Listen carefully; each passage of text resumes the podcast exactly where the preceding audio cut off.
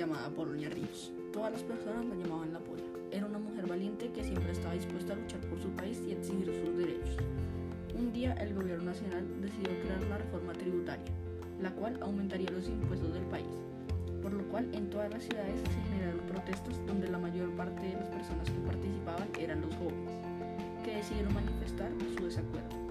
Al ver esto, la Pola subió porque ya no quería desigualdad ni que se vulneraran los derechos de los colombianos. Quería luchar por su país, ya que le partía el alma verlo así. Y esa llamada de libertad que ella tenía se volvió a encender. Así que decidió salir a marchar. Ella se vistió con un jean, una camisa y una chaqueta y se unió a una de las protestas. Marchó por algunos días y se convirtió en una de las líderes de las protestas pacíficas. Tenía muchas personas que la acompañaban en su lucha. Un día estaba marchando pacíficamente pero inesperadamente sufrió un enfrentamiento con otro grupo de manifestantes, y la policía, al tratar de mediar para solucionar el tema, se la llevaron. Al ver esto, el grupo que lideraba intervinieron y la ayudaron a escapar.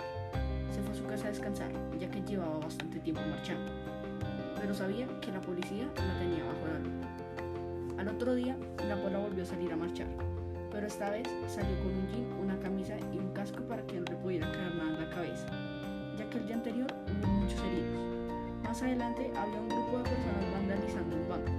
La pola pasaba por ese lugar y la policía se la llevó pensando que ella hacía parte del grupo. Se la llevaron para el CAI, en el cual la pola se resiste y suplica que la dejen libre, que ella no estaba haciendo nada mal, solo marchaba pacíficamente. Sin embargo, esto no valió de nada, porque se la terminaron llevando a la cárcel donde la torturaron y finalmente murió.